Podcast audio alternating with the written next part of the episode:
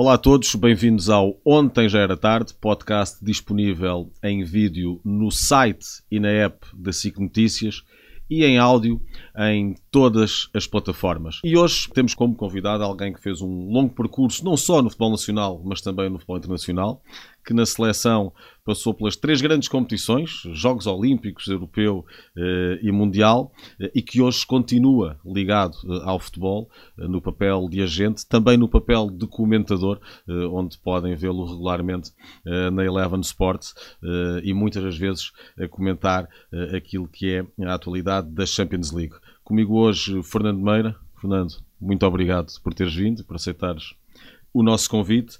E eu queria começar aqui precisamente por esta parte, na qual tu entras assim que terminas a carreira, que é no agenciamento desportivo. Um, tu tens uma, uma, agência juntamente também com dois ex-jogadores, o Pedro Mendes eh, e o Nuno Assis, eh, e um dos vossos jogadores mais, mais mediáticos, mais conhecidos, é o Paulinho, avançado do Sporting que volta a estar na ordem do dia eh, esta época eh, por toda a discussão à volta da seleção, se deve ou não ir à seleção, e isto em ano de europeu, para o qual eh, Portugal já está apurado. Daquilo que tu vês neste momento do Paulinho, da época que ele está a fazer no Sporting, achas claramente que é um jogador que pode apontar para fazer parte dos eleitos de Roberto Martínez para a fase final do europeu? Luís, antes de mais, muito obrigado pelo convite, é, é uma honra estar cá. E eu acho que eu acho que isso é uma pergunta difícil porque de facto o Paulinho teve uma, um início de época muito bom, muito positivo, a marcar golos, a jogar, ser titular também é importante para poderes ir à seleção ajuda, ajuda imenso, né? porque não é fácil tu, se não jogares no teu clube, tens depois a, a possibilidade de, de, jogar na seleção, mas depois surpreendentemente começa a perder um pouco de espaço, começa a ter menos tempo de jogo Uh, e isso foi, penso eu, também importante na decisão do selecionador, que já admitiu que o Paulinho tem de facto essa, essa qualidade de, de representar o, lo, o, lote de jogadores uh, disponíveis para, para ir à seleção ou para eventualmente até fazer parte da, da convocatória do, do, europeu, mas não é fácil. Sabemos perfeitamente que uh, ser selecionador hoje em dia de uma seleção com, com a qualidade e com a quantidade de jogadores que Portugal tem não é tarefa fácil vamos estar sempre uh, a criticar, independentemente daquela aquela que, que for a opção do, do, selecionador, não só para a primeira lista, como também para, para qualquer 11. Há sempre essa uh, aquela, aquela parte que cada um de nós tem de, de querer ser treinador ou de pensar que se calhar Portugal jogava com este jogador em vez daquele que o selecionador uh, me escolheu. Mas o Paulinho é, é, de facto um, um jogador que tem, tem qualidade, é um, é um 9 um, que faz golo, mas também cria muito jogo, pode jogar noutras posições, tem essa, essa uh, facilidade de poder jogar também noutras, noutras posições que também é uma mais-valia. Um, e é um jogador que tem, tem qualidade para representar Portugal, como já representou e muito bem, e só tem é que fazer o seu trabalho e estar sempre disponível para uh, aquela que for a decisão do, do, selecionador. Hoje em dia as coisas não, não estão fáceis, primeiro pelas opções que, que a seleção tem, depois pelo aquilo que um, tem sido o tempo de jogo que ele tem tido no, no Sporting, uh, principalmente ultimamente, porque no início da época ele estava a jogar e a fazer gols Compatível e, com o e pensávamos que, se, que, de facto que ia ser uma, uma época da excelência de Paulinho e que se uh, continuasse assim ia seguramente ter muito mais uh, hipótese de fazer parte da, da seleção. Uh, por isso agora é, é pensar dia a dia, jogo a jogo, trabalhar para, para estar bem, para ajudar o Sporting e depois, uh, se o Sporting estiver bem e ele também, as probabilidades de ir à seleção serão seguramente maiores. Achas que a contratação do Ioqueras ajuda ou prejudica aquilo que é a evolução do Paulinho no Sporting? Porque eles no início de época estavam a jogar os dois. Aquilo que me parece é que o Sporting está mais forte que nunca uh, a nível de plantel, a nível de, de opções que tem para todas as posições acho que se reforçou muito bem. Penso que é unânime uh, essa, essa opinião de que o Sporting se reforçou muito bem. O Gyökeres é um jogador que tem de facto muito potencial uh, e nós em off falávamos sobre isso Sim. também. E penso que é, é, é uma opinião é? geral, toda a gente sabe que é um jogador diferenciado. Fazia falta ao Sporting ter um avançado com este tipo de, de características, diferentes das, das, características do Paulinho. Um jogador muito mais forte, muito mais rápido, que explora muito bem a, a, a profundidade, um, consegue segurar muito bem. O Paulinho é um jogador mais cerebral, uh, que dá também uh, outro tipo de uh, clarividência ao, ao, ao, ataque sportinguista. E o Sporting acho que tem muitas opções: Trincão, Edwards, mesmo no, no meio campo. Fala-se que eles agora estão à procura de um, de um médio, acredito que seja também algo que queiram reforçar, porque, no meu entender, Morita e Ullman são, são dois jogadores diferentes de, de pote quando jogam nessa posição, mas de facto o Sporting uh, precisa de mais um médio para a eventualidade uh, de Morita agora durante o mês de janeiro falhar e o Sporting, se, se de facto quer apostar no campeonato e, e, nos 100 milhões que lhes dão acesso à, à, à Liga dos Campeões um, acredito que, que tenha que, que, ir ao mercado para essa posição. Se calhar é a posição que um, a nível de abundância o Sporting não tem tanto. Tens lá algum médio para o Sporting, se eles quiserem?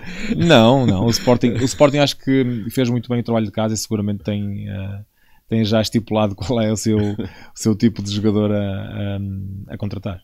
Tu passas toda a tua infância, adolescência e depois já idade adulta em Guimarães e no Vitória. Uh, é o clube no qual tu nasces para o futebol. Surge depois a oportunidade de ingressares no Benfica. Essa mudança naquilo que foi a tua vida familiar, a parte social, foi difícil, uma vez que estavas muito habituado a, a estar no teu meio, na tua terra com os teus, e depois vais para Lisboa, que, que não tem nada a ver, não é? Não, foi assim, foi difícil, mas algo, é algo natural, porque desde os 15 anos tive a felicidade de, de jogar na seleção nacional e, e os estágios, viagens, isso para mim era, era normal. Para a minha mulher e para o meu filho na altura, para o Edgar, era difícil, porque estávamos habituados a estar ali no, no nosso, nosso berço. Foste pai muito novo. Muito novo, eh, com 19 anos. 19 anos. E, e, então, quando viemos para, para Lisboa, uma cidade completamente diferente, um, tivemos o apoio uh, de alguns amigos, em, em particular do, da família de Solados Presuntos, o Evaristo, a Dona Graça, o Pedro uh, e, e, e, a sua família ajudaram-nos imenso. Ajudou muito a nossa, a nossa integração. A instabilidade do Benfica, a mim, complicou-me uh, de alguma forma, mas o que é certo é que a dimensão do Benfica também me inspirou e muito para, para chegar à, à Seleção Nacional um, e para fazer depois uma carreira que, na minha opinião, acaba por ser uma carreira boa. Eu sempre quis ser jogador de futebol, uh, sempre quis jogar primeiro no, no Vitória, entrar no estado de Dom Afonso Henriques, do Dom Afonso Henriques como jogador de Vitória. E, e, a partir do momento em que tu consegues uh, jogar no estado de Afonso Henriques, consegues uh, também ter a, a, a, noção que se calhar está na altura de ajustar os teus sonhos, de chegar a uma, à seleção nacional, de, de jogar num, num, campeonato diferente. Um, e assim foi a minha carreira. E, e estou grato, logicamente, por, por aquilo que o Benfica me deu, pela oportunidade que me deu, porque é um, um clube completamente diferente, com uma dimensão brutal. Um, mas infelizmente joguei no Benfica numa, numa, altura, altura. numa altura errada. Tu, nessa altura, quando estás no Vitória, chegas a, a titular e à primeira equipa do Vitória, ainda muito jovem, despertas o interesse de vários clubes, mas tiveste ali antes do Benfica a possibilidade de derrumar a Itália, ao futebol italiano. Sim. Eu, no ano anterior, tinha tido. Tinha começado a jogar na equipa principal do Vitória pela mão do Jaime Pacheco, com, com 18 anos. Depois, no ano, nesse ano, no ano seguinte, começa a época com o Filipovic e nós percebemos que não, não, ia, não ia haver ali muita aposta por parte do Filipovic nos, nos miúdos da formação portuguesa do Vitória e éramos muitos uh, acabámos por uh, eu na altura fazia parte da como tu disse desde os 15 anos da, da, da seleção nacional e queria continuar a jogar para poder uh, ter Fazer a hipótese de, sénior, de, claro. de, continuar a jogar na seleção então pedi ao Pimenta Machado, presente na altura, para, para me deixar sair, para ser emprestado. Na altura tinha o Varzinho e o, e o Felgueiras, e, e acabámos por ser cinco ou seis jogadores do Vitória emprestados ao Felgueiras, fazemos uma época fantástica e regressamos muito mais preparados para para a primeira equipa. E depois aí sim, pela mão do Quinito, é que tivemos a, a grande aposta no, no, na equipa principal do Vitória, acaba por fazer uma grande época, chamar a, a atenção de muitos, de muitos clubes, uh, e entre franceses, italianos, como disseste bem, uh, principalmente do Udinese, mas o que é certo é que o Pimenta ia sempre aumentando o valor que, que exigia, só o meu salário é que nunca subia.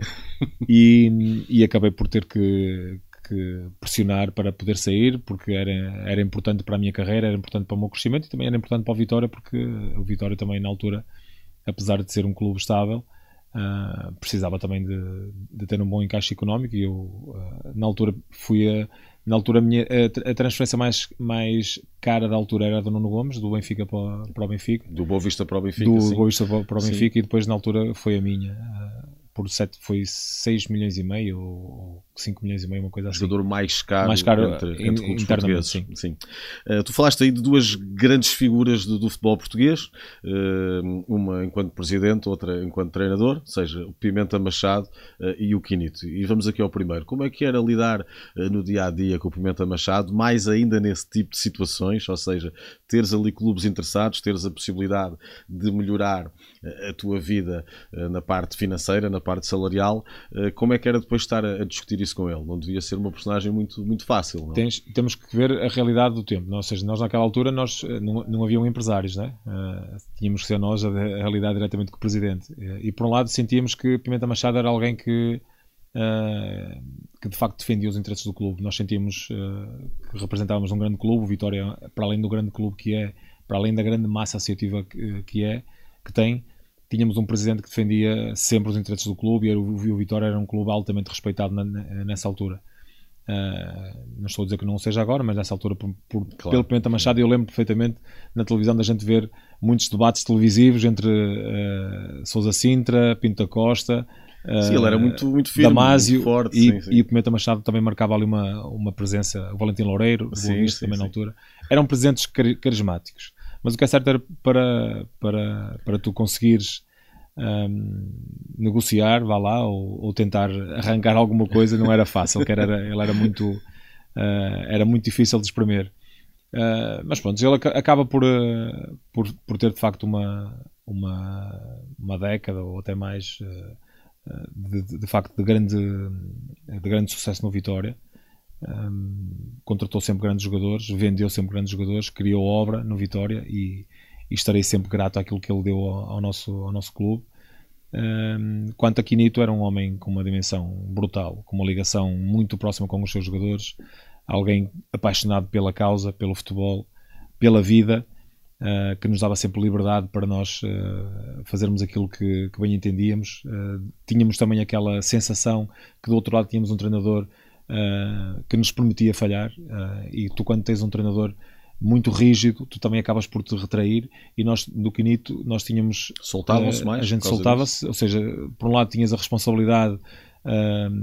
individual que tinhas de tomar decisões em prol sempre do coletivo, mas também sabias que errar é perfeitamente normal, no futebol então muito mais, Uh, e sabias que tinhas um treinador que, uh, em função daquilo que é o teu erro, que ia saber analisar de forma, de forma justa Uh, e por isso o Quinito foi sempre alguém muito especial, com, com toda a massa associativa, todos os seus jogadores a serem também muito queridos por aquilo, por aquilo que foi o seu trabalho, principalmente no, no, no Vitória de Guimarães. Ora, dizias há pouco que entraste depois no, no Benfica numa época muito complicada um dos encarnados, ah, foste a transferência mais cara entre clubes portugueses, só que entras com um presidente e depois desse passam mais dois e sais já com o terceiro. É? Sim. É, épocas, épocas difíceis. Entro com o Will Pankins um, como treinador, um, Damásio como. Damásio não, desculpa. Vale Azevedo. Vale Azevedo como, como presidente. Depois temos as eleições de, de Vilarinho que vence e, e, e, infelizmente o seu treinador, infelizmente, de uma, uma, forma de dizer, porque na altura nós estávamos muito bem com, com o Mourinho. Já tinha o Mourinho. Tínhamos o Mourinho, o Mourinho, e acaba o Tony que sou amigo pessoal e gosto muito dele. Logicamente que nessa altura, até para o Tony, acaba por ser um, um bocado complicado porque era o treinador das eleições de, de Vilarinho e ele próprio percebia que a equipa estava bem, Mourinho estava bem, os resultados estavam a aparecer, a equipa estava a, a crescer e a criar uh, instabilidade no grupo. Uh, o que é certo é que depois Mourinho acaba por ter aquele sucesso que sabemos no Porto. Se calhar poderia ter tido esse sucesso e, e, se calhar ter trazido também a grande maioria dos jogadores que levou para o Porto podiam ter vindo para o Benfica e o Benfica podia ter tido aqui uma, uma história completamente diferente.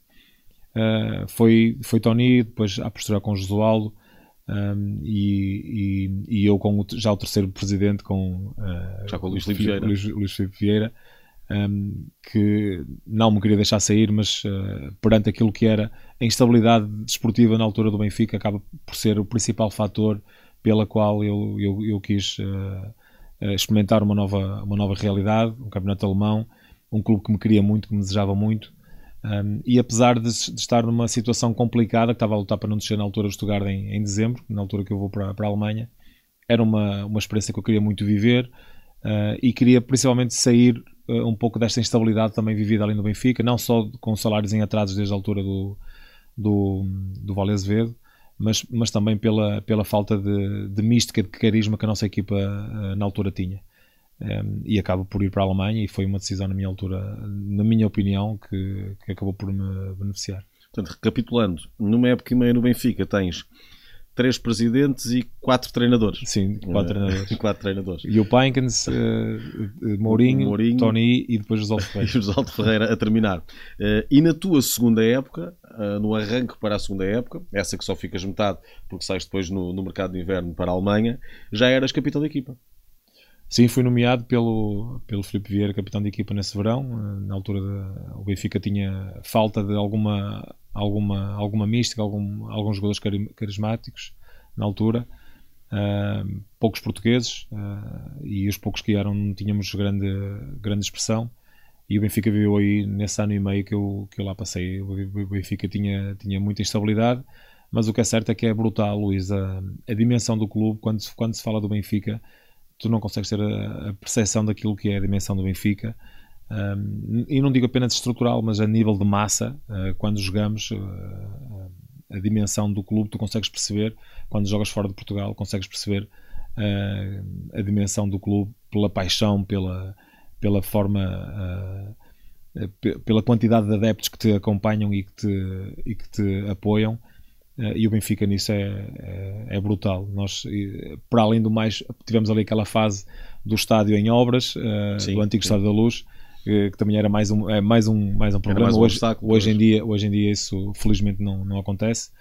Mas uh, foram tempos com muita turbulência, mas com, uma, com um orgulho de ter representado o Benfica e com uma.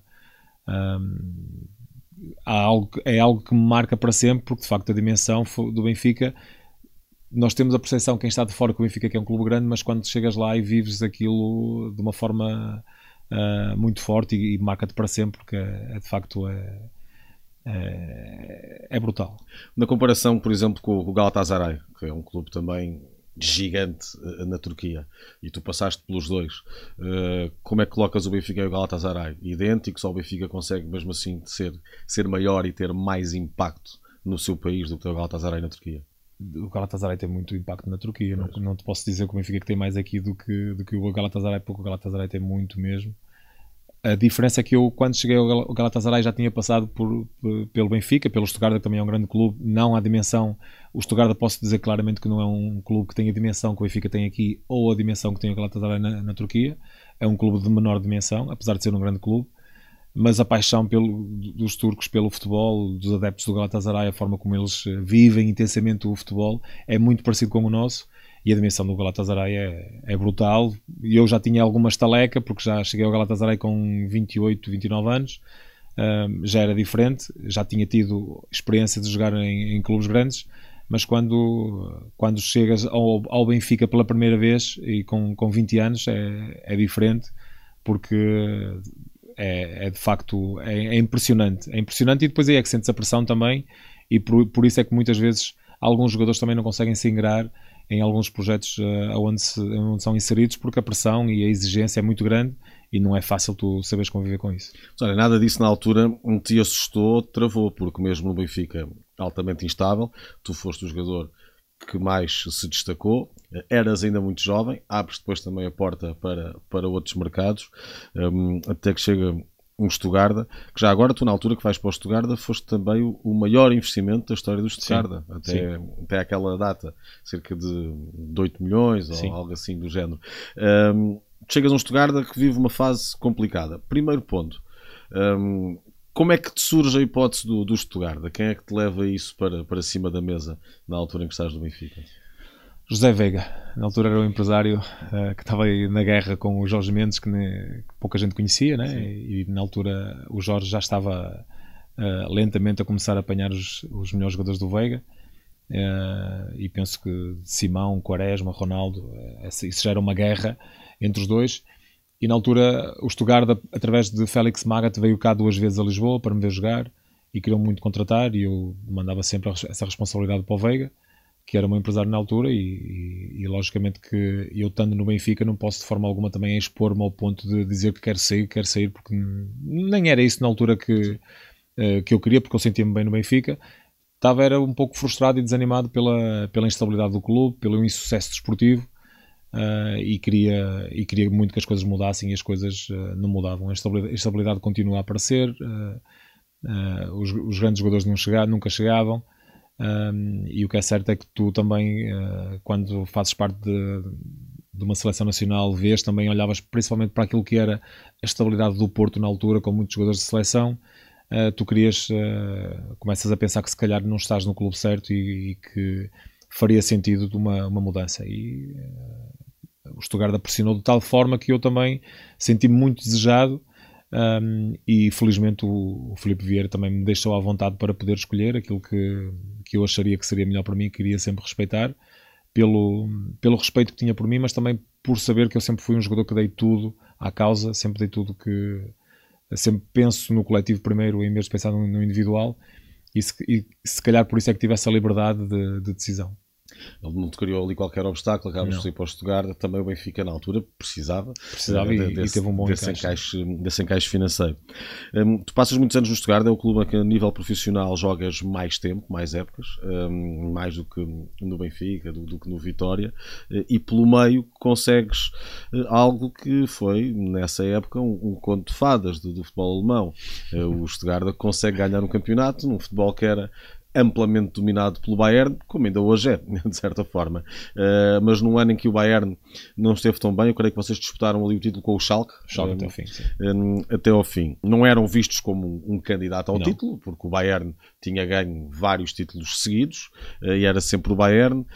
em que altura é que vocês começam a ver que é possível fechar ali o, o primeiro lugar num campeonato que estava a ser diferente do que habitualmente conhecia na Alemanha? Nós tivemos, as últimas 10 jornadas foram impressionantes. Nós tivemos ali uh, eh, 10 jogos sempre a vencer e o Schalke, o Schalke tinha uma grande equipa de Kristalic, Bordon, Rafinha, Lincoln, Kurani, Altintop, Neuer, uma equipaça a sério e pesada.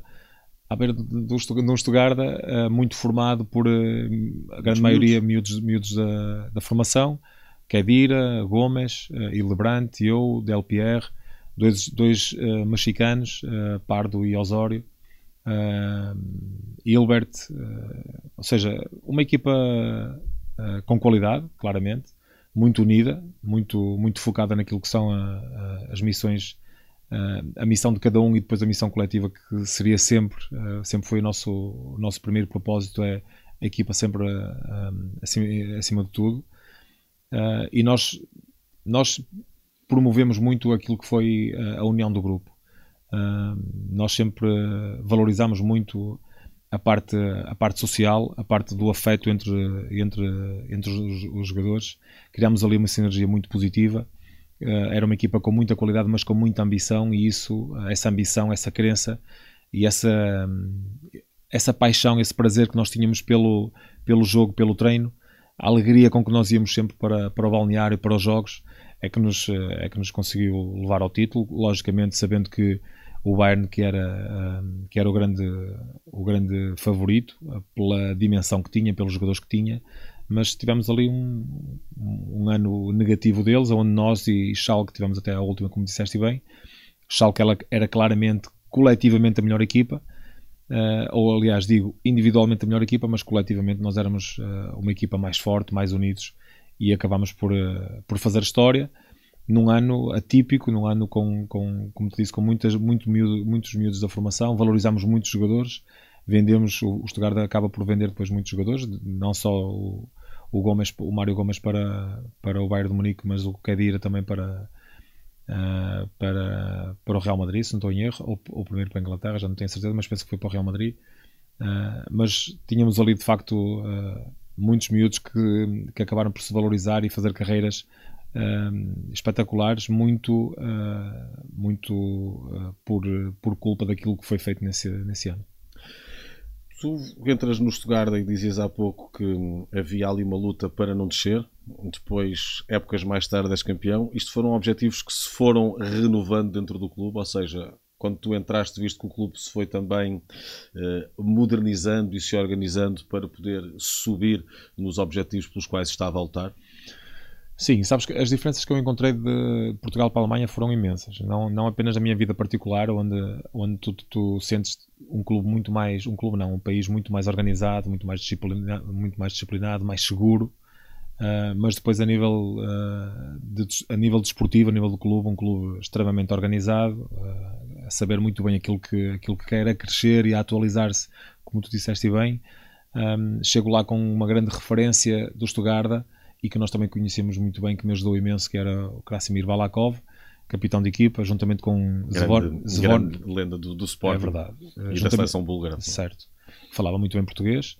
Um, juntamente com Zvonimir Soldo, que era o segundo capitão, esses dois foram grandes referências, principalmente o, o Balakov, que me ajudou imenso na minha adaptação, e que depois, passado dois anos, não estou em erro, dois ou três anos, um, dele sair, eu é que sou nomeado capitão de equipa, mas o Bala ajudou-me imenso. Uh, e nós, o nosso, o nosso primeiro treinador lá era o Félix Magato, o primeiro treinador que, que me contratou e que depois esteve lá mais uh, três anos, se não estou em erro. Uh, chego em Stuttgart em dezembro, no mercado, no mercado de inverno. Uh, Stuttgart numa posição para, para lutar, uh, estava em terceiro, do último, a lutar para não descer de divisão. E nesse ano conseguimos ir à, à taça Intertoto, vencemos duas taças, duas taças Intertoto. Intertoto e depois eh, com o Maga temos mais dois ou três anos também de, de Liga dos Campeões que conseguimos eh, apuramento para a Liga dos Campeões. Eu, se calhar, em sete anos, tenho ali quatro ou cinco anos a jogar na Liga dos Campeões, ou seja, o Stuttgart uh, estabilizou-se e, e, passou a ser um clube uh, europeu. Não digo um, um, clube para ganhar sempre uh, o Campeonato Alemão, porque não é fácil, porque tens, para além do Bayern, tens, tens o Dortmund, Dortmund também é uma equipa forte, o Leverkusen são os grandes favoritos apesar de no meu ano nós tivemos ali também o, o Wolfsburg, que depois de eu sair acaba por ser campeão, forte, o Werder Bremen também, tinha, uhum. também teve ali um bom ano.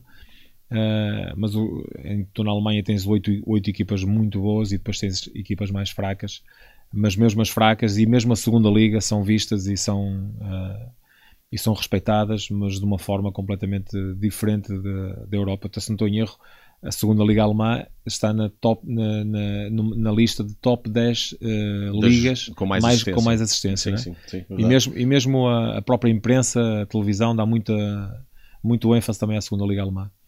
Uh, mas o Stuttgart estabilizou-se e, e, e, acabaram por ser sete anos com, com um saldo muito positivo Uh, e foi uma experiência que, para mim, como jogador, mas também como, como homem, acabei por, por crescer e por aprender muito. É o teu nível no, no Stuttgart e as boas campanhas da equipa que te permitem também solidificar uh, um papel na seleção nacional.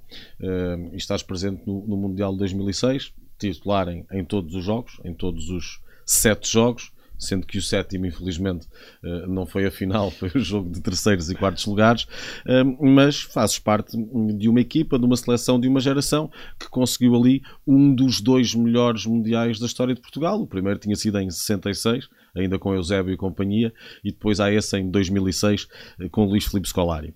Um, ali nesse Mundial, como é que tu encaras essa, essa experiência uh, e depois o que é que ficou ali a faltar? Que acabou por ser pouco eh, para Portugal, pela primeira vez na sua história, eh, atingir eh, o jogo mais importante de um Mundial. Ah, são tantas experiências, tantas emoções juntas que, e tanta coisa para partilhar que não é. Acho que não temos tempo hoje para partilhar tudo, é, mas, mas, vamos ter que fazer uma segunda e uma terceira parte. Desde, desde a forma como fomos recebidos pela, pela, pelos portugueses no, no aeroporto que nos acompanharam até, até ao hotel, a forma como tu vives intensamente os momentos uh, que os nossos adeptos aqui, que os, que os portugueses aqui em Portugal uh, vibravam com, os, com as nossas vitórias, os nossos familiares, uh, os nossos treinos, os jogos, tudo isso foi um misto de emoções incrível. já tive, tive também nos Jogos Olímpicos, estive no Europeu, felizmente, mas, mas, Atenas nos Jogos Olímpicos. Sim, mas o Mundial é, é uma mistura de sensações de de culturas, de, de é tanta. Não se troca por nada. Não se troca por nada porque tu. E só consegues ter a percepção quando termina. Porque tu, uh, quando, quando vês. Uh, quando estás inserido na competição, o teu foco é, é muito difícil tu conseguires... Sim, tu não consegues sair para perceber a, a dimensão que aquilo tem. Só consegues ter essa percepção de quando termina, eh, quando chegas a Portugal, ao aeroporto, e quando vês as, depois as notícias, quando vês aquilo que foi... Uh, é, é como quando tu vês um, um, o teu jogo eh, tu não consegues perceber, eh, tu consegues te abstrair daquilo que se passa no estádio, daquilo que é o, o pré-jogo, o pós-jogo, se não tens a, a, a, mínima percepção. O Mundial é exatamente igual, mas é, é o expoente máximo de um jogador de futebol. Todos, todos os jogadores de futebol querem ganhar uma Liga dos Campeões, mas a nível, uh, a nível de seleção, a nível uh, de realização pessoal, representar o teu país é, é, o, é o expoente máximo. E poder estar no Mundial e, e ter o sucesso que nós tivemos que mesmo não tendo, não tendo, não tendo sido medalhados, acabámos por dignificar muito o futebol português um, e foi uma, uma experiência brutal na minha, da minha parte, que me marcou para sempre, que me valorizou muito a minha carreira, valorizou cada um de nós e um, o que faltou, faltou, uh, faltou aquela, aquela pontinha de sorte que é importante no futebol. Uh, num jogo extremamente equilibrado com a França, com uma, uma grande seleção francesa, com, com desde Thierry Henry, Zidane, e, e, companhia. Uh, e nós com uma, com uma grande seleção, com o Figo, com o Ronaldo, as nossas grandes referências, Pauleta, Deco, uh, uma equipa muito, muito unida, porque Portugal sempre teve essa, essa mais-valia de termos na seleção um espírito de grupo muito grande, muito forte, uh, e nós conseguimos ter, ter ali uma, um desempenho fenomenal no Mundial, a, a, ter bons resultados, a ter boas exibições também, que é importante uma paixão e uma, uma comunhão com os nossos adeptos uh, fora do normal que nos acompanharam de uma forma extremamente fervorosa. E aquele jogo de Munique podia ter virado para o nosso lado e podíamos ter ido à final e, e, e se assim fosse nós uh, tínhamos, tínhamos qualidade para, para termos sido campeão, campeões do mundo. Tu para seres campeão do mundo acredito, nunca fui mas acredito que uh, é preciso também ter aquela pontinha de sorte. Que se Portugal tinha, tinha, tinha condições para isso, tínhamos, porque estávamos focados, acreditávamos que podíamos lá chegar, um, e, mas também sabíamos que precisávamos ter um pouco de sorte. Acabou por ser a, a França a ter essa sorte, um, que depois acabam por desperdiçar eh, pela, pela, pela cabeçada do, do, do, do Zidane, Zidane ao, ao, Materazzi, ao Materazzi mas podíamos ter sido nós ali naquela final e, e depois tudo, tudo poderia acontecer. Ronaldo, nessa altura, em 2006, já era uma das grandes estrelas do futebol mundial, mas tu estiveste no primeiro jogo do Ronaldo pela seleção nacional, creio que em 2003 com o Cazaquistão. Chaves, Chaves uh, em Chaves, sim. sim. Um, na altura, quando viste aquele miúdo, porque ele era um, um, um miúdo, dava para perceber que, que era diferente já, pela atitude, pela confiança? Dava, mas olha, mas não te posso, não te posso dizer não te posso dizer que, não, não, que nunca tivemos miúdos assim, porque já tivemos. Portugal já teve muitos jogadores. E depois por isso ou por tipo. aquilo, não, às vezes não dava, não é? Claro, e o Ronaldo era, era um miúdo que era mais um miúdo que se via que tinha muito talento, muita, muita, muita qualidade, muita vontade também. Uh, atrevido, no, no, bom sentido da palavra, um miúdo atrevido, que não tinha medo de errar, não tinha medo de assumir que queria jogar, que queria ser o melhor, que queria ser mais rápido, muito extremamente competitivo. Uh, e pensávamos que estava, ali um jogador interessante, que de, de, potencial, de futuro. O que é certo é que ele foi cada vez, cada vez foi crescendo mais como jogador, foi amadurecendo mais como, como jogador e, e a nós também nos ensinou muito. Apesar de ser jovem, ensinou-nos muito, uh, contagiou-nos muito uh, e o Ronaldo tive tive o privilégio de poder assistir ao seu, ao seu início na, na seleção e seguir também um pouco daquele que foi o, o seu percurso inicial na seleção. Em que medida é que ele vos uh, contagiava? Uh, contagiava pela forma. Por, dia a dia? Exatamente por essa forma competitiva que ele tinha, pela forma de, de ele encarar o seu dia a dia, de ser um, um miúdo que adorava uh, imenso aquilo que fazia, uh, chegava sempre cedo aos treinos, ficava lá sempre na palhaçada, uh, sempre na palhaçada no, no, no, balneário, no hotel, no autocarro, um, sempre muito, muito confiante, extremamente confiante naquilo que são as suas capacidades um, e depois muito competitivo. E, e, quando tens num grupo de trabalho gente competitiva, primeiro competente, com qualidade, como é lógico, mas depois se tiver esse, o, aspecto, o aspecto competitivo uh, e de querer ganhar, da ambição, isso uh, faz, faz com que seja um, um, grupo vencedor.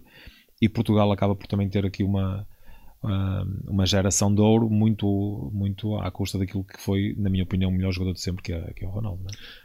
não tens qualquer dúvida uh, de todos aqueles que tu tiveste como colegas de equipa, fosse na seleção ou nos vários clubes por onde passaste, em eleger Ronaldo como o melhor, o mais talentoso? Não, não tenho. vivi também com, ou convivi com grandes jogadores, como foi o Deco, como foi o Figo, que era um grande capitão, uh, um grande exemplo para mim também, mas o Ronaldo consigo colocar num patamar completamente diferente dos nossos jogadores e também de todos os jogadores, desde, desde Messi, desde Maradona, que foram grandes, uh, grandes, grandes jogadores. Messi sempre teve um, um, talento próprio, mas aquilo que Ronaldo conseguiu uh, atingir, ou ainda continua a, a atingir, é muito prol daquilo que é o seu trabalho, a sua dedicação, a sua preparação. E eu acho que isso para um desportista acho que tem que se, de, que se, dar também muito mérito do que aqueles que têm e por vezes deixam andar de uma forma mais relaxada. Ronaldo é o oposto. Ronaldo teve e foi melhorando ainda em função daquilo que foi a sua entrega à causa, ao desporto, à sua vida, à sua vida privada. Cresceu muito e, e, e isso para nós é que é uma, uma aprendizagem que por vezes não basta ter, Uh, por, por, vezes é preciso também tu teres essa vontade de crescer e de quereres melhorar diariamente para primeiro tu próprio teres, uh, teres uh, melhores condições, mas também para contagiares aqueles que andam à tua volta. Achas que é essa a principal diferença, portanto, se fala naquilo que é a realidade Messi e a realidade Ronaldo, mais ainda porque os dois, além de serem contemporâneos, estiveram em Espanha e em clubes rivais durante muito tempo, é um ter nascido com condições absolutamente especiais e o outro, apesar de ter nascido com talento, claro, mas não com toda essa magia, foi depois furando pela vida fora para agarrarem tudo isso? Eu acho que é notório que Messi tem, tem umas eh, características eh, diferentes do, do Ronaldo, no sentido que é um jogador mais talentoso. O Ronaldo é um jogador mais potentoso, mais, uh, são, são, são características que foram mais trabalhadas por ele. E, e, a sensação que nós temos, e penso que não é apenas a minha, a minha, a minha uh, opinião, é que Messi não, não era tão focado, tão dedicado como é Ronaldo. Isso uh, penso que é quase. Sim, se calhar até Ronaldo é, ajudou é a que ele focasse mais. É? E ele e o próprio Messi já uhum. admitiu uhum. isso mesmo, né? Tiveram ali aquela, aquela fase em Espanha onde um puxava para o outro e acabaram por ter ali números e exibições uh, completamente fora do normal e, e só mesmo esse, esse tipo de, de, rivalidade é que fez com que os dois crescessem no Euro, 2000, no Euro 2006, não, no Mundial 2006, fazem essa grande campanha né, em que chegam às meias finais com a França. Portugal perde 1-0, tal penalti de Zidane. Depois, em 2008, durante o, o Europeu, têm conhecimento de que Scolari, após aquele Europeu, aconteça o que acontecer, já não ficará na seleção. Uh, já tinha tudo certo com o Chelsea uh, para treinar na, na Premier League.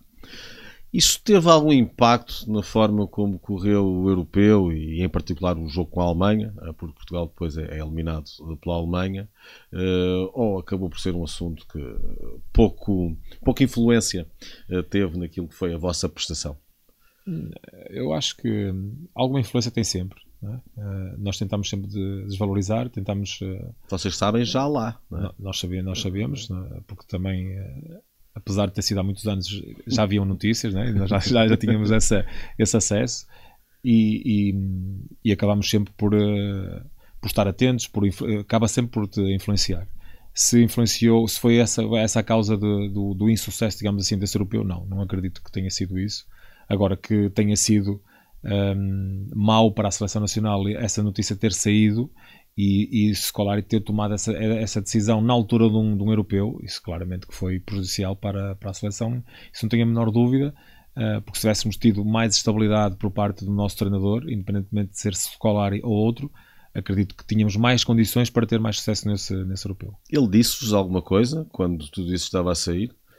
Não, disse, disse que. Chamou o grupo à parte e disse: não, Isto é verdade. Falou, admitiu, porque também não tinha como, como desmentir. É e aquilo que, eh, que, que, nos disse, que é também acaba por ter a sua lógica, é se vocês têm de facto algum respeito por mim e querem retribuir um pouco daquilo que eu fiz também por vocês, esta é a altura de vocês o fazerem. Também acaba por ter a sua. Tentam motivar por aí. Sua, é? Exatamente, porque Scolar era de facto um motivador uh, máximo nesse, nessa parte de, da relação humana e com o grupo de trabalho era se calhar a sua mais.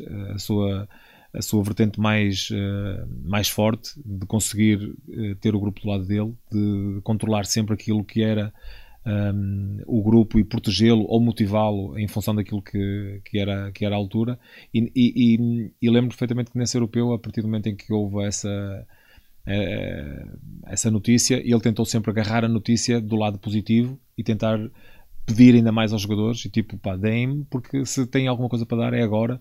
Um, e nós tentamos dar, dar, o nosso melhor, mas é como te disse, não acredito que tenha sido essa um, a principal razão pela qual Portugal não teve sucesso nesse europeu mas que queria sempre algum, alguma estabilidade, isso queria.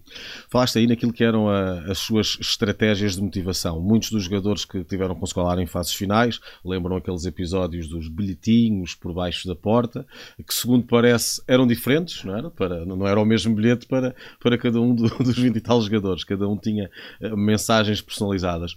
Tu lembras-te de alguma diretamente para ti? Nunca tive bilhete debaixo da porta. Nunca tiveste Nunca tu? tive azar. também, a, minha, a minha missão também sempre era, era sempre a mesma, que era, era defender, por isso se calhar os bilhetinhos era para a bola parada, é para, para os jogadores mais da frente, para os jogadores mais, mais evoluídos tecnicamente. Uh, mas isso, isso para mim também não, não, me diria, não, não, não, me dizia muito porque eu já me sentia motivado uh, por estar ali logo por estar ali é? sentia-me motivado por ter também aquele grupo de trabalho que tinha, tínhamos, tínhamos ali muitos jogadores de qualidade e que também te motivam quando estás rodeado de gente com qualidade e o, e o Scolari era, um, era um treinador que eu gostava, que eu admirava, todos nós admirávamos e não era por, ser, por ter bilhetinho ou não que, que, nós, que nós iríamos dar mais ou menos. Aquilo que, que te posso dizer é que, era, é que foi um treinador que me marcou imenso. Uh, teve, tive, tive uma fase uh, onde fui impedido de jogar no Euro 2004 que não, não, não consegui perceber porquê. Numa altura em que faço, faço o apuramento e deixo de ir à seleção e deixo de estar tipo meio ano sem ir à seleção sem saber porquê numa altura em que se falava na imprensa que eu tinha tido problemas no balneário, que tinha tratado mal o selecionador. Nunca tratei mal um, um, um treinador, quanto mais um selecionador. Nunca, nunca tive problemas com nenhum tipo de, de, de colega meu no, no, nos balneários. E só tenho pena por, nessa altura, por esse simples facto de, de, se falar muito na imprensa que eu tinha saído por uh, diversas razões, apenas eu me ter defendido e nunca ninguém da federação se ter defendido acho que merecia um pouco mais respeito nessa, nessa matéria. Eh, é, é, a, única, a única pedra no sapato que eu tenho com, com o Scolari, nunca ter tido sequer um, a frontalidade de ter, ter, tido uma conversa comigo e dizer porque é que me, porque é que me afastou da equipa. Lembro perfeitamente que no último jogo uh, que fiz com ele antes, antes do, do, de regressar à seleção foi em Guimarães, uh, onde fui capitão de, da seleção. Da seleção e de um momento para o outro diz, diz que eu andei a, que tive confusão com o Manis, com o Nuno Valente, que tratámos mal o selecionador, que tentámos bater uma, uma histórias claramente inventadas e só fico triste por ninguém ter desmentido isso, percebes? Mas de resto era um selecionador impecável que gostava de muito e valorizava sempre o, o, o grupo, uh, muito direito, muito frontal. Um, era, era como, como, dizem os brasileiros, o arroz com feijão, ou seja, não, não, não era um treinador que te acrescentava sim. muito no campo, mas tudo aquilo que são os pequenos detalhes, ele estava sempre atento a isso, percebes? Ou seja, já nesse tempo em que tu tens essas notícias a sair cá para fora, a, a Federação tinha o hábito de, de, se manter em silêncio em relação a alguns jogadores, que é uma coisa que. Mas não digo apenas a Federação, mesmo o, próprio, mesmo o próprio selecionador. Eu, se fosse, eu, se me colocasse no papel de selecionador nacional, e se tivesse um jogador nessas condições, eu ou dizia que era preto ou dizia que era branco.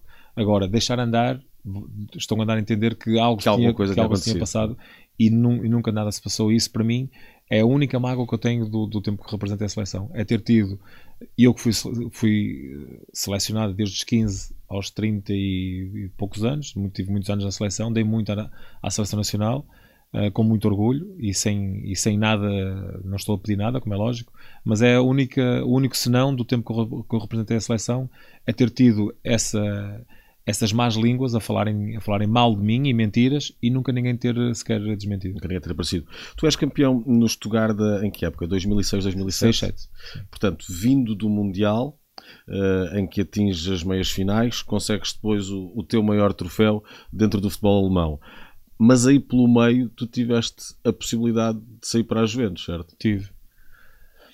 Tive um, no ano, no, quando terminamos a época de, de, campeão, é a altura que eu tenho, tenho oferta da Juventus e vou a Turim reunir-me com a Juventus. Uh, chega, chegamos a acordo e depois, quando chega a Stuttgart, um acordo que estava já apalavrado entre os clubes por 10 milhões, a Stuttgart pediu 20 e o presidente na altura disse-me que, uh, 10, que, não podia, que não podia deixar sair, que íamos jogar mais um ano no Liga dos Campeões e que eu era capitão e que era muito importante e para ficar mais um ano e blá blá blá. E eu pronto, entendi, eu gostava, sentia-me lá, sentia muito bem lá em Stuttgart, quer eu, quer a minha família e, e, e chegámos mesmo a ponderar ficar a viver lá para sempre porque de facto foi um, um país e um clube que nos deu muito e, e eu via-me facilmente a morar na Alemanha. E o que é certo é que no ano seguinte também não me deixou sair quando surgiu a oferta do, do Galatasaray. Uh, depois de um ano anterior me ter prometido que me deixava sair. E então, eu, quando ele me impediu de, ir, de sair para o Galatasaray, eu marquei uma reunião com ele, fui ao escritório dele e disse: Presidente, você lembra-se daquilo que me disse o ano passado, né? que me deixava sair? Tenho aqui uma, uma oferta do Galatasaray não me quer deixar sair. Diz: Não, não posso. Pronto, não há problema, Presidente. A equipa vai agora para a Áustria de, de estágio. Eu vou pegar na minha família e vou para o Algarve. Se você me quiser vender, tudo bem. Se não me quiser vender, eu fico lá de férias com a minha família. Tiveste que forçar a barra dessa e, forma. E passado, passado 3, 3, 4 dias, o Ostelt, que era um diretor desportivo na altura, ligou-me a dizer que tinham chegado a acordo com o, com o Galatasaray porque já havia, já havia um pouco de desgaste a mais ali e quando, quando, o, quando colocas numa posição de prometer algo e depois não cumpres, um, já nunca nada fica acho, igual. Acho que, acho que nada fica igual e depois era uma, uma relação que já não fazia sentido, apesar de eu me sentir extremamente bem na, na Alemanha, no Stuttgart.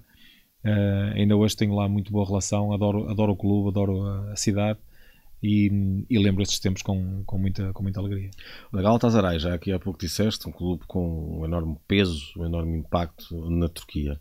E a vida na Turquia e em Istambul, como é que era? Era, era muito boa, é fenomenal. Viver em Istambul é uma cidade um, também com uma mistura cultural tremenda. Eu vivia fora de, fora de Istambul porque queria que a minha mulher e os, meus filhos estivessem próximos da escola, que na altura andava na escola internacional, que já tinham uh, iniciado na Alemanha. E eu fazia sempre 40 minutos uh, para, para, para, para, para, para, a Flórida, que era lá a zona do campo de treinos do, do Galatasaray, e depois para casa. Ia sempre com o Milan Barros, que, que era um avançado lança, que, estava, que estava a viver no mesmo, no, na mesma aldeia que eu, no mesmo que era uma, um complexo. E, mas é uma cidade fenomenal e uma, a paixão que os adeptos têm pelo clube era, era não, continua a ser, que eu estive lá ainda há pouco tempo e, e, e todos nós sabemos a paixão que os turcos têm pelo, pelo futebol tive a felicidade de ter um, um jogo em particular da Liga dos Campeões, já não sei se era a Liga dos Campeões ou se era a Liga Europa, Galatasaray uh, Panathinaikos. Incrível, incrível, porque os adeptos, os adeptos gregos também são, são iguais, muito apaixonados. Sim. Nunca joguei lá, mas, mas também têm essa paixão, como nós temos, não é? E, mas os turcos e os, e, os, e os gregos é uma coisa incrível. No mesmo estádio. É impressionante, impressionante. No mesmo estádio, em, lá no, no, em casa, o jogo fora, penso que não fiz, porque eu só tive oito meses no Galatasaray, mas o primeiro jogo em casa fiz com o Panathinaikos é uma coisa impressionante. E essa paixão, nunca tiveste o outro lado dela? Ou seja, eles são muito apaixonados, apoiam muito, mas depois também quando corre não, mal. Não, não tive, não, nunca tive, felizmente nunca tive, porque também nunca tive, nunca, nunca me escondi. Uh, e eu acho que um jogador, quando, quando dás tudo em. Eu acho que qualquer, qualquer jogador no mundo que deu, que deu o seu melhor, acho que não se deve esconder, deve enfrentar, porque se tu, te, se tu te escondes, é, acho que é, é, pior. Parece que fizeste algo que não, que, não, que, não, que não deverias ter feito. E o adepto, por norma, tem esse e, bom e, senso, também sabe, também, também sabe é separar. É? Apesar, só se for um adepto que esteja alterado. Pois. Isso, isso aí não, há, não há nada a fazer, independentemente de teres razão ou não, e ele é que vai ter sempre razão, ou ele pensa que tem razão. Mas, mas na Alemanha, isso é, foi muito mais notório na Alemanha, porque a crítica é muito mais construtiva, eles respeitam muito mais aquilo que é uh, o jogador de futebol, uh, desde o simples facto de estás a jantar e não te incomodar enquanto quando acabas de jantar, pagas, vais embora, é nessa altura que te abordam para te pedir um autógrafo, uma, uma fotografia, ou seja, tem muito mais respeito. A crítica existe, mas de uma forma muito mais organizada, muito mais uh, com muito mais consciência daquilo que é também o outro lado. e no futebol isso faz parte, a crítica faz parte, mas uh, acho que nós, não, não apenas no futebol, mas em tudo na vida, a gente não se deve esconder quando, quando há algum tipo de crítica, porque todos nós estamos sujeitos ao erro, uh, e se estás sujeito ao erro também tens que estar sujeito àquilo que é a reação de quem está do outro lado. Dali vais para o Zenit, que na altura era um, um, projeto fortíssimo, não só a nível do futebol russo, como também na Europa, uh, com grande investimento, grande capacidade uh, de investimento. Uh, como é que foi isso? Foi, foi um choque sair de uma cidade como Istambul e ir para São Petersburgo, em que tudo era diferente, a começar pelo clima, desde logo. Não? É? Sim. Eu saio, saio numa altura em que em oito meses Galatasaray tinha quatro salários em atraso já podia rescindir com justa causa, mas não o fiz, como é lógico. Mas uh, havia instabilidade no clube. Uh, Volta e meia também é o que acontece por é? vezes no futebol uh, turco, sim. E, e acaba, por, acaba por ser, se calhar, a, a principal causa do, do, da, minha, da, minha, da minha decisão de, de querer sair do Galatasaray.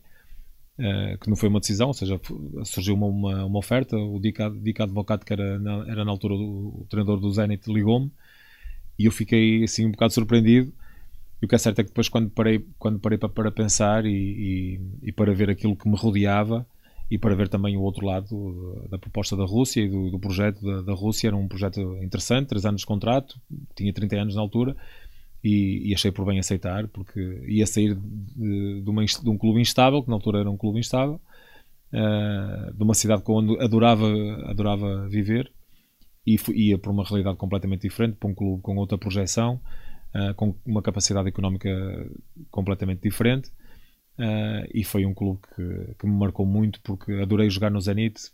É um clube com uma dimensão também muito grande. Tive essa felicidade de jogar em clubes grandes e o Zenit, a partir daí, foi sempre cada vez a investir mais, a criar melhores condições, uma, um centro de estágio novo, um estádio novo a posterior, a contratar cada vez mais jogadores europeus com mais, com mais qualidade onde internamente não há grande competição porque o Zenit é sempre o principal favorito, quase, é o Bayern do Munique da Rússia, digamos assim, e onde eles querem cada vez mais afirmar na, no, no, futebol internacional. Uh, e foi, foi uma.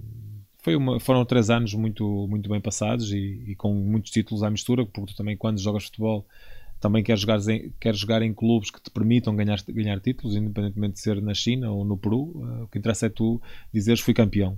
Uh, porque infelizmente há muitos jogadores que terminam a sua carreira e nunca, te, nunca, nunca tiveram esse sabor, essa, é? essa, sorte, esse sabor de, de, poder levantar uma taça, uma super taça, ou o que quer que seja. Tu no Zenit uh, tens uh, toda essa equipa, todo esse investimento uh, num clube que na altura era um clube com uma palavra a dizer nas próprias competições europeias, não era só esse, esse domínio na Rússia, mas por outro lado vais sem a tua família. Sim. Uh, como é que foi essa parte? Tu tiveste sempre com a tua família desde que tinhas saído de Guimarães. Guimarães uh, foi a primeira vez ali que te deste por ti, uh, saiu a tua mulher e saiu os teus filhos à, à, tua volta. Sim, fui com o meu cunhado, na altura foi ele que, que me acompanhou, quer para, para a Rússia, quer depois já para, para Saragoça, onde terminei a minha carreira.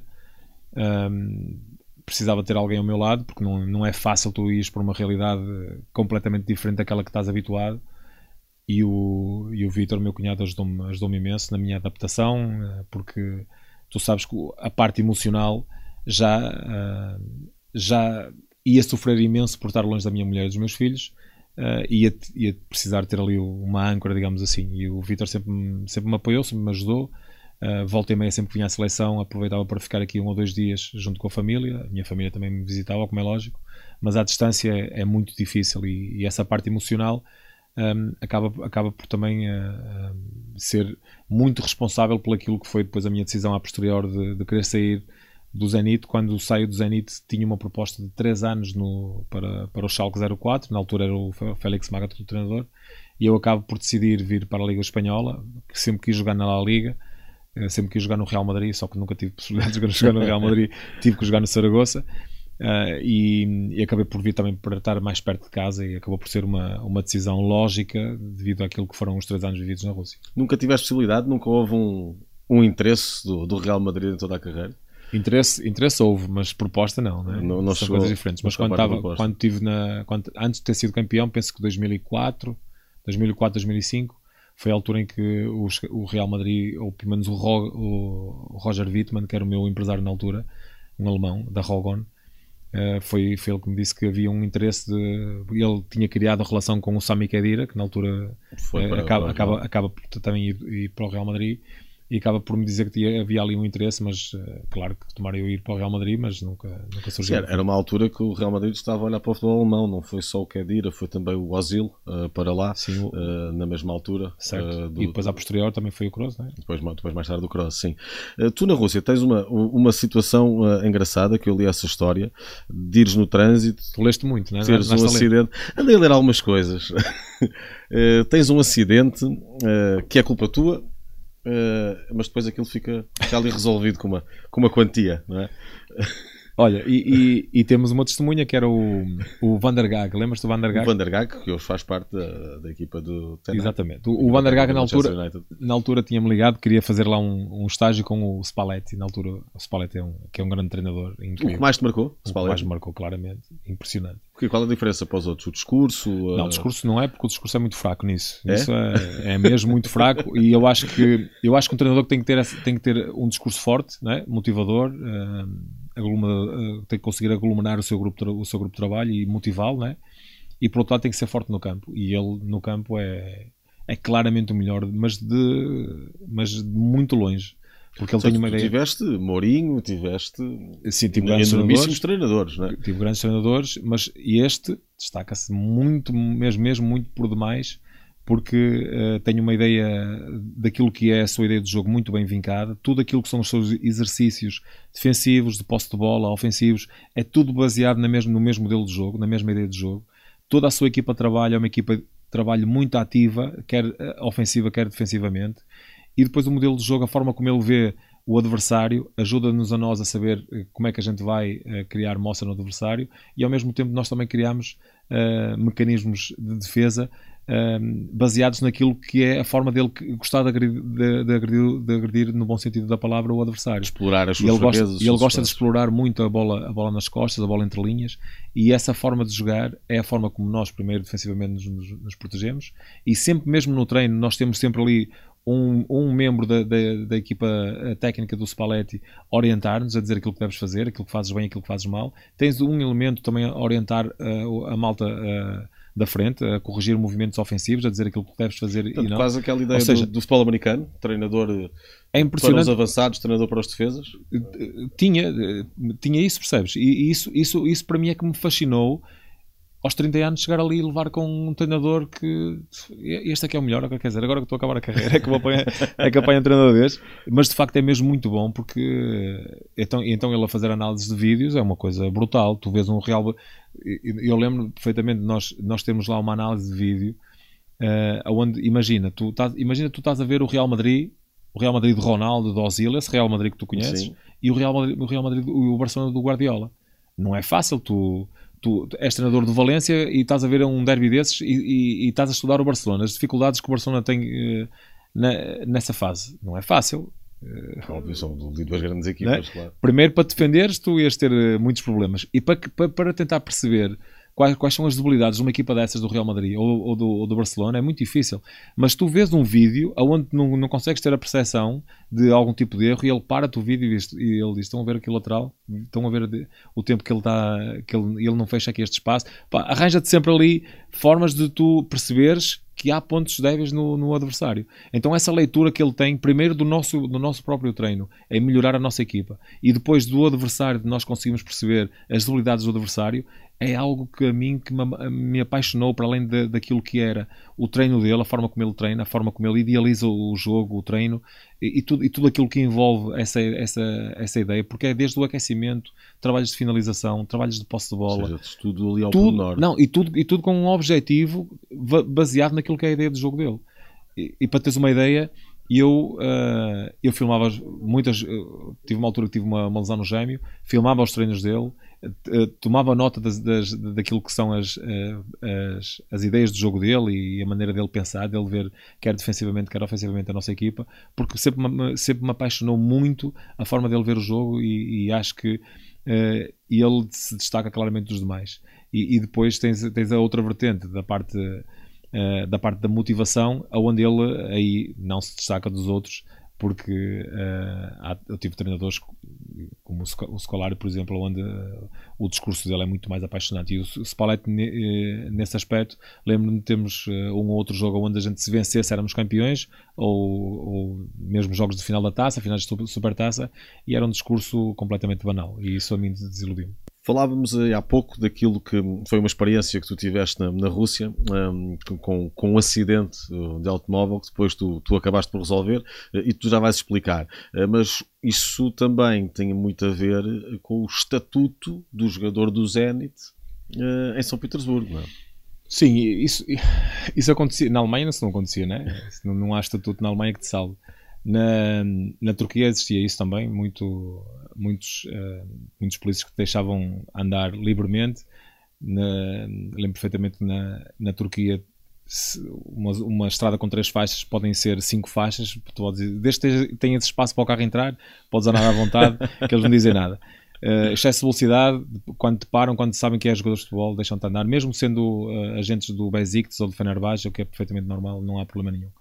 E na Rússia isso também acontece de alguma forma, porque uh, o Zenit é o clube mais uh, com mais, com mais uh, adeptos da, da Rússia, em São Petersburgo, como é lógico, é, é aquele clube que, que, toda a gente conhece, toda a gente adora, e os polícias lá deixam-se deixam influenciar, digamos assim, pelos jogadores de futebol. Sempre que há um jogador de futebol, a não ser que seja algo de grave, deixam porque e eles lá andam sempre à procura de uma, de uma infração, de, uma, de pessoal em, eh, a beber. Eu nunca, nunca, eu não sou, nem nunca fui pessoa de beber álcool, uh, e por isso comigo sempre tinham, pouca, tinham sempre pouca sorte.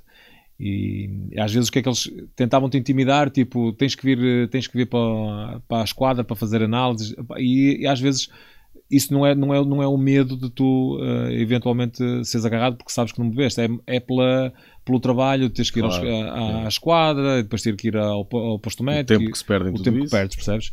Mas é, são duas realidades completamente diferentes, a turca e a, e a russa, porque os, os, os, polícias facilitam imenso. E aí, uh, na Rússia, uh, foi o quê? Tu tiveste um, um acidente contra um carro e a culpa foi tua, não é? Foi, opa, aquilo, um toque. foi um toquezinho, uma coisa, uma coisa de leve. Opa, uma rua, uma rua, uma ruazinha ia lá no meio dos prédios e, opa, e num, num, num, dos, num dos cruzamentos não vejo, não consigo, opa, porque aquilo era tudo escuro. Isso foi numa altura de inverno, numa hora de jantar. Ia com o Vandergag e com o Dani para, para jantar. Uh, e não me apercebo porque aquilo com, tudo escuro, as, as luzes sem, uh, as ruas sem, sem luzes, não, não, não me apercebi do, do stop uma vez sem stop, outra vez não tenho, eu pensei que não tinha, quando, quando me apercebo, entra-me um Lada à minha frente e dou-lhe um toquezinho assim na traseira do Lada, e, mas o toquezinho quando saio do carro e vou ver o carro do homem, o carro estava todo, todo desfeito, fica todo amassado o carro, o carro dele, e o meu carro não tinha absolutamente nada. E o homem começa lá a falar russo, a mandar vir comigo e tal, e disse, tenha calma, tenha calma, eu pego no telefone, ligo ao tradutor, que se chamava Kirill, e ao Kirill, olha, pá, tive aqui um acidente, rebentei com o carro todo do homem, pá, fala aqui com ele, ver de que forma é que a gente pode resolver isto. E ele falou lá com o homem, nisto o homem passa-me outra vez o telefone e diz ele, ó oh, Fernando, dá-lhe 5 mil rublos. Ele disse lá um, tipo 500 euros, 1000 euros, uma coisa assim surreal, e eu disse, só isso, mais nada? Ele disse, só. E lá lhe dei o dinheiro ao homem, ficou com o dinheiro e ficou ali com o carro todo e foi embora. Não, eu é que me fui embora, ele ficou ali e ficou contente. Tudo bem. Impressionante. Olha, do, do, do Zenit depois vais para o, para o Saragossa, onde terminas a, a, tua carreira. Foi aí o quê? Foi o corpo que, que não deixou mais? Foi alguma lesão? Não, principalmente foi aquilo que já tinha explicado, uh, o facto de estar longe da família. Isso para mim era, era algo inegociável que eu queria, queria estar o mais próximo possível da minha família. A minha ideia era regressar ao Vitória e terminar a minha carreira no Vitória. Ainda cheguei a falar com o Milo, o presidente na altura, que tinha esse interesse e o Manuel Machado também, mas havia ali gente dentro da direção que não queria e, e, eu acabei por, por entender não regressar porque não faz sentido quando tu queres regressar a casa e há gente dentro da tua própria casa que não te quer receber ali e por isso acabei por terminar a carreira no, no, no Saragossa, tinha mais um ano de contrato mas uh, psicologicamente já não estava, uh, já, já não desfrutava de futebol e, e quando fazes as coisas um, ehm, sem paixão, sem, sem um desfrutar, depois, já é? se torna um fardo e então uh, optei por terminar. Terminas a carreira imediatamente depois entras uh, na parte de agenciamento, por onde nós uh, há pouco começámos uh, esta conversa. tu aí pelo meio nunca tiveste a, vontade, por exemplo, de, ser treinador e, e, seguir as pisadas de alguns daqueles com os quais trabalhaste, e há pouco Spalletti. falavas do Spalletti, por exemplo.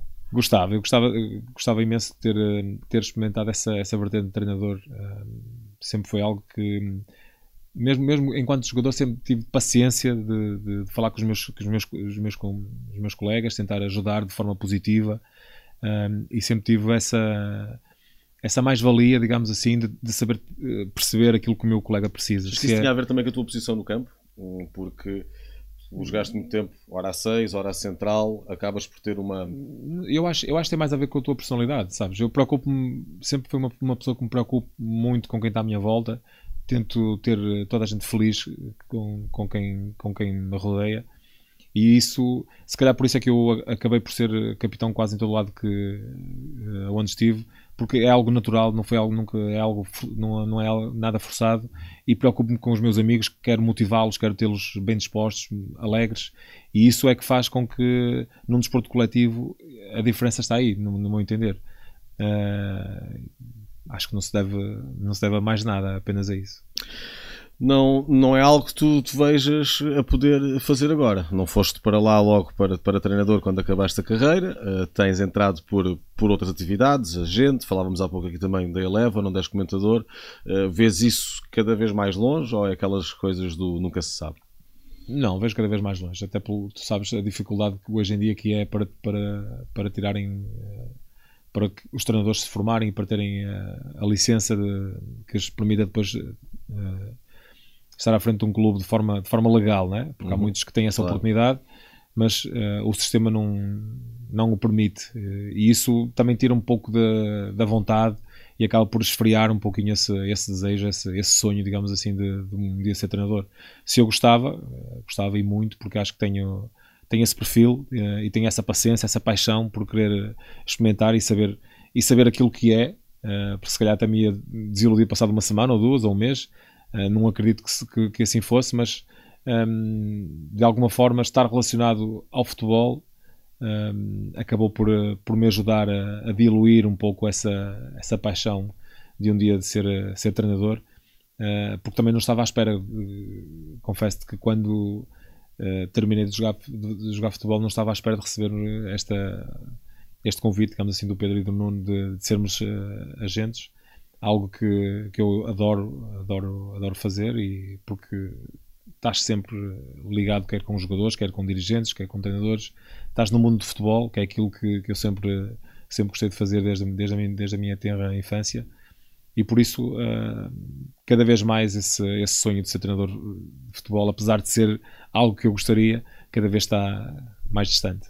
Olha, há essa parte do futebol continuar na tua vida e há também uma nova paixão, podemos chamar-lhe assim. Tu hoje já jogaste de paddle? Ou ainda vais jogar? Hoje não, porque hoje fizeste-me acordar de manhã cedo para vir para aqui, para este podcast, de, do qual nada me arrependo, uh, mas não é fácil eu passar um dia sem jogar paddle. É, é, é quase uma adrenalina, é, um é uma droga, uma, um vício completo, é, completamente viciante. Uh, se bem que estamos numa fase onde, ou seja, para, para perceberes um pouquinho que isto não é viciante ao ponto de uh, de querer fazer carreira disto, mas vicia-te ao ponto de quereres competir, de quereres. Eh, até porque tu, quando tens um background sempre ligado ao desporto e à, competi à competição e gostas de treinar todos os dias, se há um ou dois dias que tu não treinas, parece que já, parece já, já estás a engordar, parece, coisa. falha qualquer coisa, né? mesmo o teu humor não é o mesmo. E, e, com o paddle é exatamente o oposto, ou seja, tu, tu tens o teu, o teu treino, sais bem disposto do teu treino, desfrutas do treino que fazes, não é, não é um treino onde, por exemplo, eu não, eu não gosto de correr, correr sozinho para mim é matar-me, percebes? Tu tens de ter um objetivo, uma bola, uma, uma, uma bola de ténis, uma bola de futebol, já é diferente. E o paddle, apesar de ser um desporto muito social, é, é um desporto que te permite transpirar imenso, muito competitivo, como te disse, alivia-te imenso também uh, mentalmente e, e, se tem um dia que não o faça, é um, é um 31. Por isso eu estou desejoso por chegar a Guimarães e amanhã marcar o meu joguinho de paddle, que é, que é algo que hoje me fez, apesar de não, não estar aqui contrariado, como deves imaginar, mas é algo que, que faz falta no meu dia a dia. E que jogas eh, com um parceiro de negócios e também é jogador. Fazes sim. muitas vezes dupla com, com, com o Pedro. Uh, e como é que é, vocês os dois ali? Lembram-se um bocadinho quando, quando estavam a jogar? Ou seja, há aquela parte competitiva que Lembra-se, lembra porque um, primeiro o paddle é, nós, toda a gente que joga paddle pensa que joga melhor do que, daquilo, do que na realidade joga, né? Nós pensamos que, somos, pensamos que somos, somos, grandes jogadores, mas quando vemos depois o nível de, dos craques do, do, do PTE é, é, assombroso aquilo que eles fazem, os pontos que fazem. Hoje em dia, pelas redes sociais, tu consegues perceber também a qualidade deles. E todos nós pensamos que um dia que vamos fazer, ou, ou que durante a semana que fazemos coisas que eles fazem, mas é, é uma, é um decalagem muito grande. E, e, eu com o Pedro funciono muito bem porque ele tem também o, o lado competitivo, ou seja, não, eu também não ia funcionar com um parceiro ao lado que fosse desporto por desporto. É? E o Pedro é competitivo, apesar de jogar muito também, uh, muito tempo e joga muito, porque também é muito bom jogador é alguém que uh, entra, entra muito bem na, na, minha, na minha forma de, de, de estar no, no desporto e para além de, de, ser sócio, melhor amigo, é alguém que joga muito e tem a mesma forma de pensar que eu, por isso não é fácil haverem duplas que nos, que nos ganhem na parte mental, se nos ganharem na parte na parte teórica, digamos assim, isso é porque tecnicamente há muitos jogadores que são piores, são muito melhores que nós, mas depois a parte da, da entrega, do, do, nunca desistir, da competitividade, faz, faz com que nós, uh, por vezes, consigamos ganhar a duplas melhores que nós, porque não, não, não conseguem lidar connosco. Tenho de lá ir ver um, um, um jogo vosso. Podes, podemos marcar um uh, joguinho mesmo. E marcamos um joguinho em Guimarães. Olha, Fernando, muito obrigado por teres vindo. Foi um gosto. Foi um gosto. Um grande abraço e tudo a correr bem. Obrigado igualmente, Luís.